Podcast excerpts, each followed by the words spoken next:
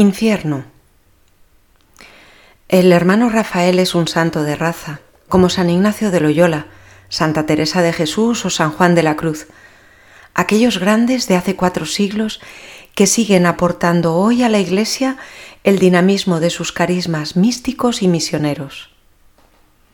El hermano Rafael se alimenta de la tradición de nuestros preclaros maestros del espíritu y en particular de la tradición ignaciana sus numerosos escritos ascéticos y místicos iluminan al ejercitante en el recorrido que propone San Ignacio. El 19 de agosto de 1989, el Papa San Juan Pablo II, con ocasión de la Jornada Mundial de la Juventud en Santiago de Compostela, España, lo propuso como modelo para los jóvenes del mundo de hoy.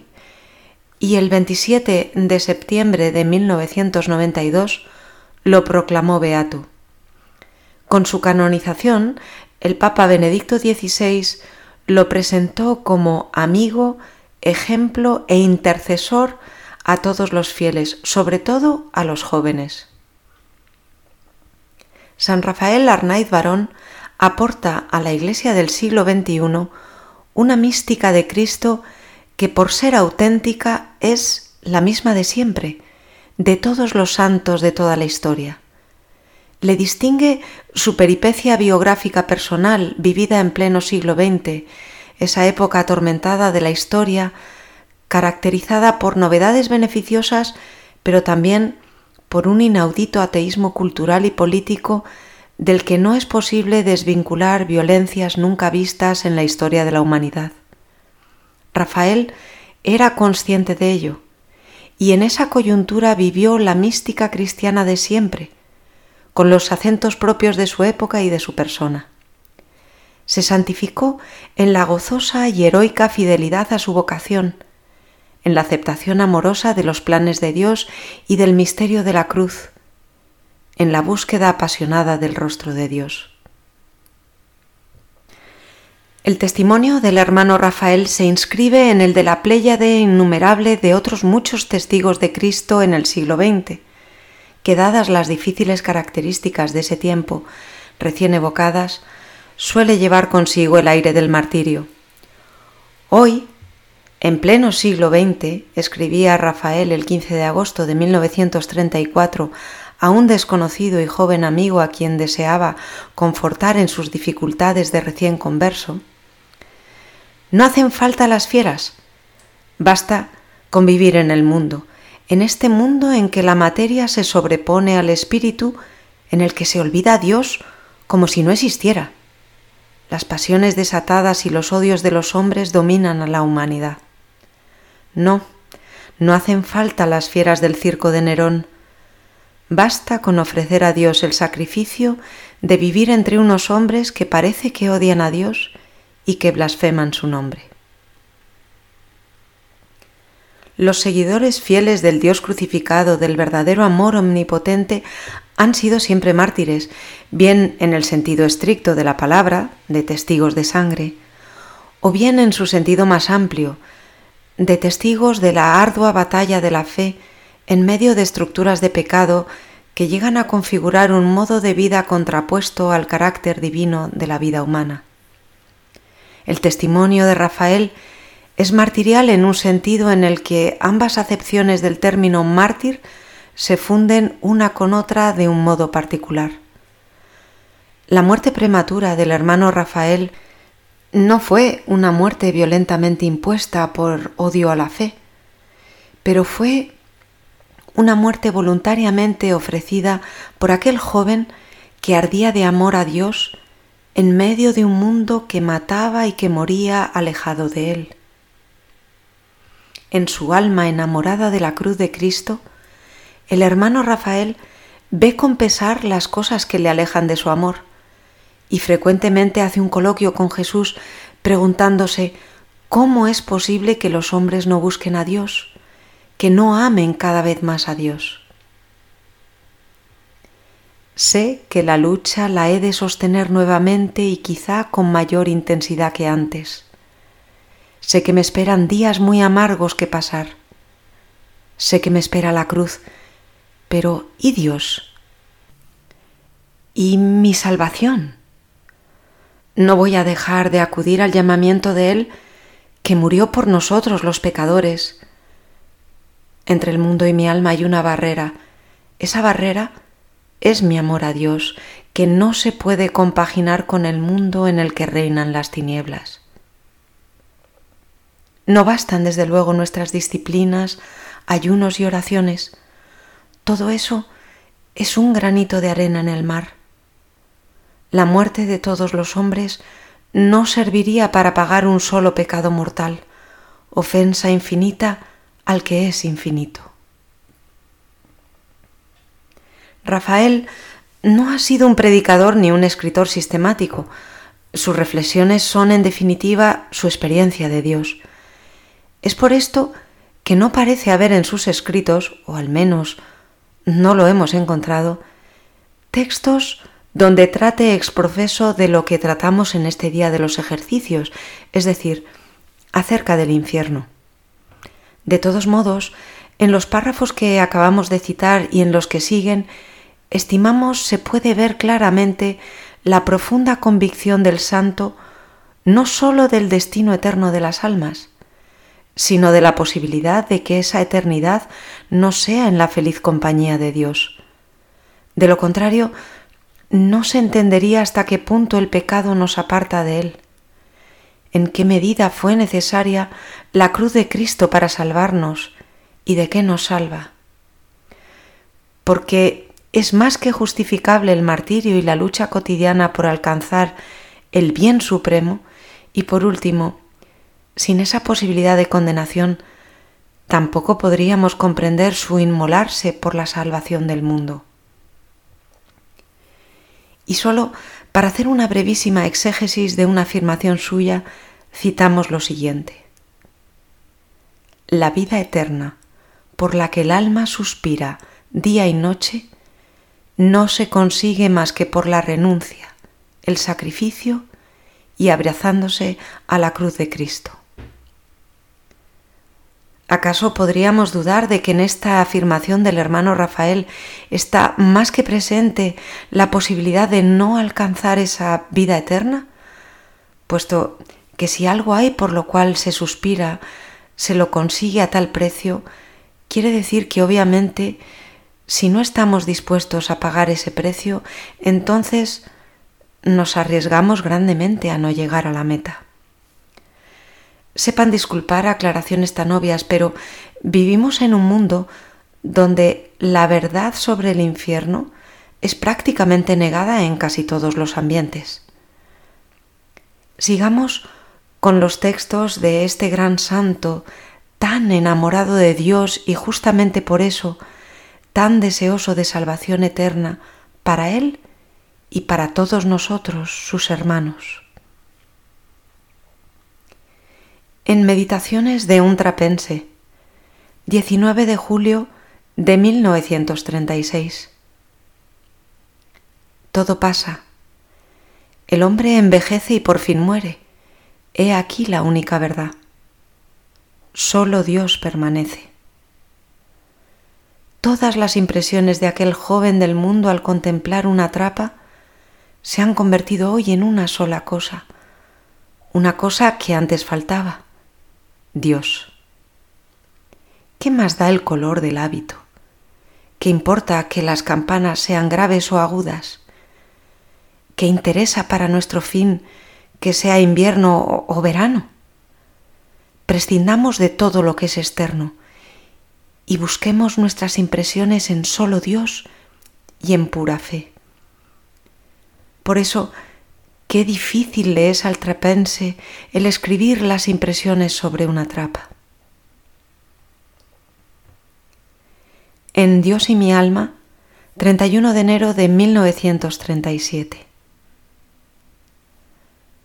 Dios mío, Dios mío, enséñame a amar tu cruz. Enséñame a a amar la absoluta soledad de todo y de todos.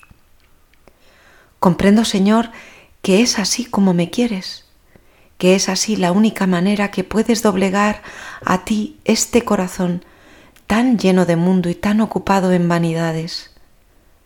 Así, en la soledad que me pones, me enseñarás la vanidad de todo, me hablarás tú solo al corazón, y mi alma se regocijará en ti.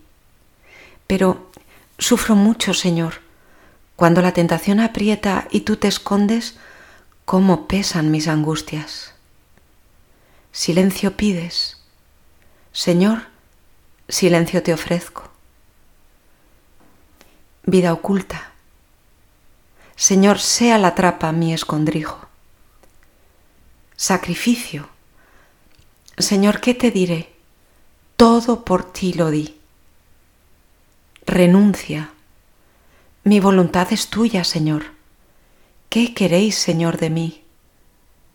Amor. Ah, Señor, eso quisiera poseer a raudales. Quisiera, Señor, amarte como nadie. Quisiera, Jesús mío, morir abrasado en amor y en ansias de ti. ¿Qué importa mi soledad entre los hombres?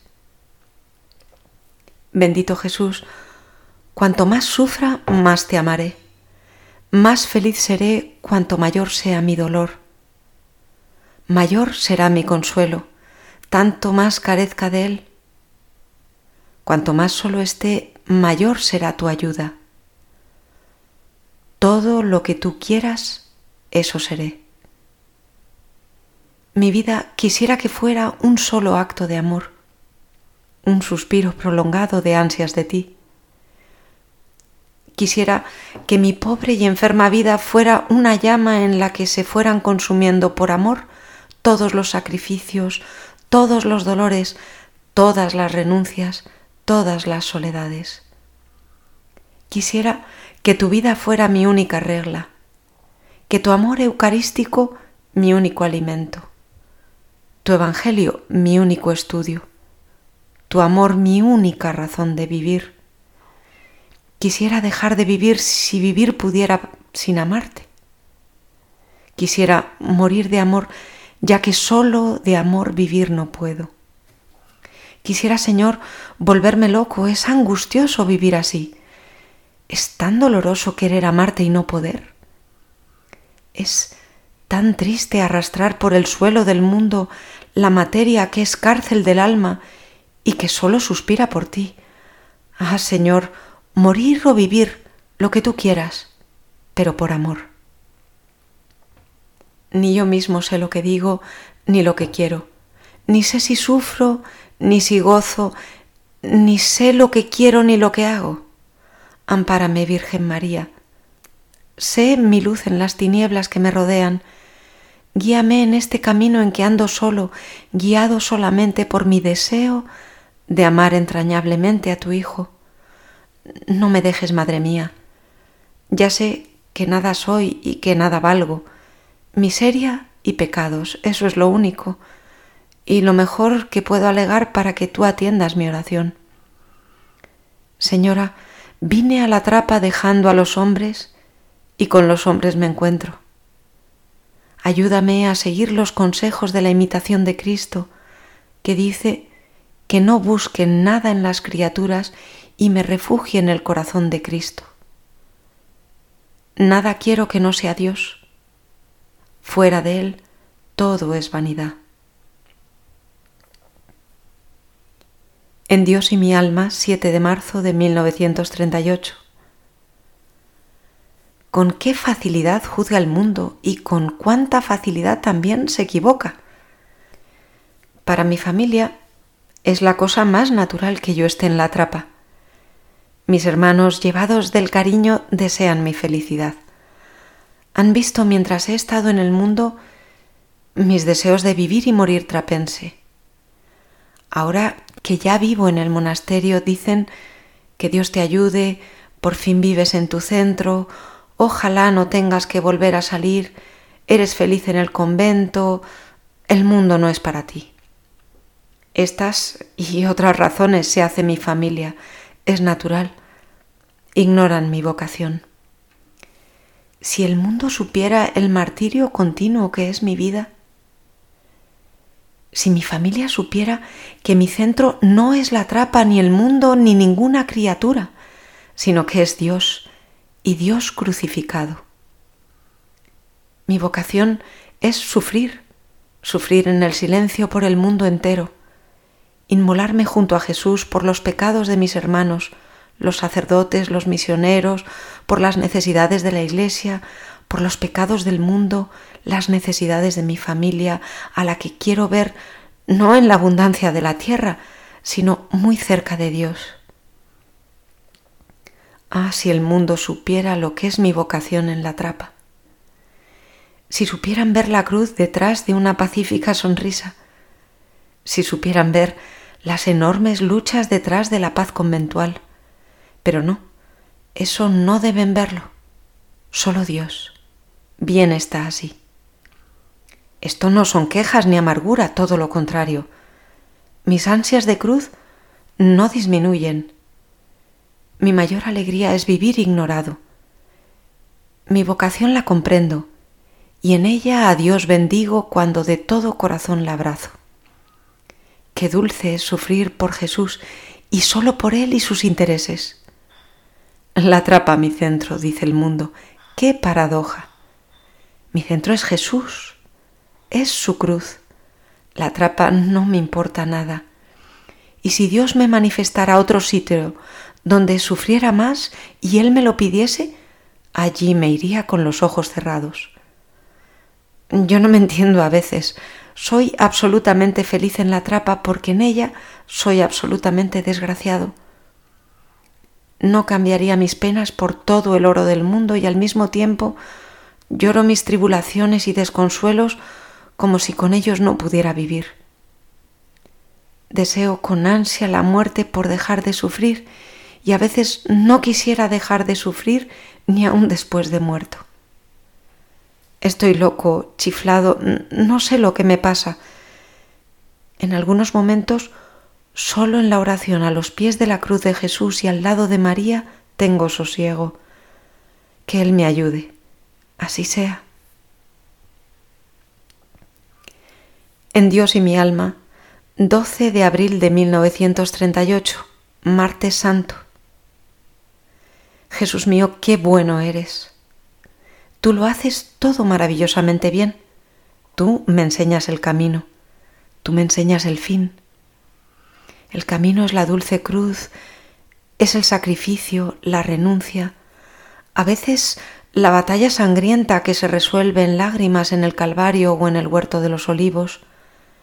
El camino, Señor, es ser el último, el enfermo, el pobre oblato trapense que a veces sufre junto a tu cruz. Pero no importa, al contrario, la suavidad del dolor solo se goza sufriendo humildemente por ti. Las lágrimas junto a tu cruz son un bálsamo en esta vida de continua renuncia y sacrificio. Y los sacrificios y renuncias son agradables y fáciles cuando animan en el alma la caridad, la fe y la esperanza. En Dios y mi alma, 8 de marzo de 1938. Lo mismo me das, Señor, el honor que el desprecio. La alegría vana y un poco infantil de vestir la cogulla ya se ha serenado. No quisiera, Señor, que nada del mundo me turbara, ni nada de las criaturas me quitara la paz y el sosiego de amar solo tu voluntad. Y así veo, Señor, que todo es vanidad, que tú no estás en el hábito ni en la corona, entonces, Señor, tú solo estás en el corazón desprendido de todo. Tú, buen Jesús, divino amado mío, tienes tus delicias. Ah, Señor, ¿qué voy a decir? En el corazón del hombre yo te brindo el mío. Déjame hacer en el tuyo mi celda. Déjame hacer junto a él mi lecho Déjame vivir solo y desnudo del todo junto a tu corazón divino y ríame de los hábitos, de las coronas y de las barbas de todos los conversos del mundo. Seré siempre el mismo para ti, ¿verdad Jesús? Qué necio y pueril es el mundo. ¿Cómo nos alegra un trapo y nos entristece una nube? Con qué facilidad nos consideramos felices con una niñería y con otra niñería nos abatimos y desalentamos.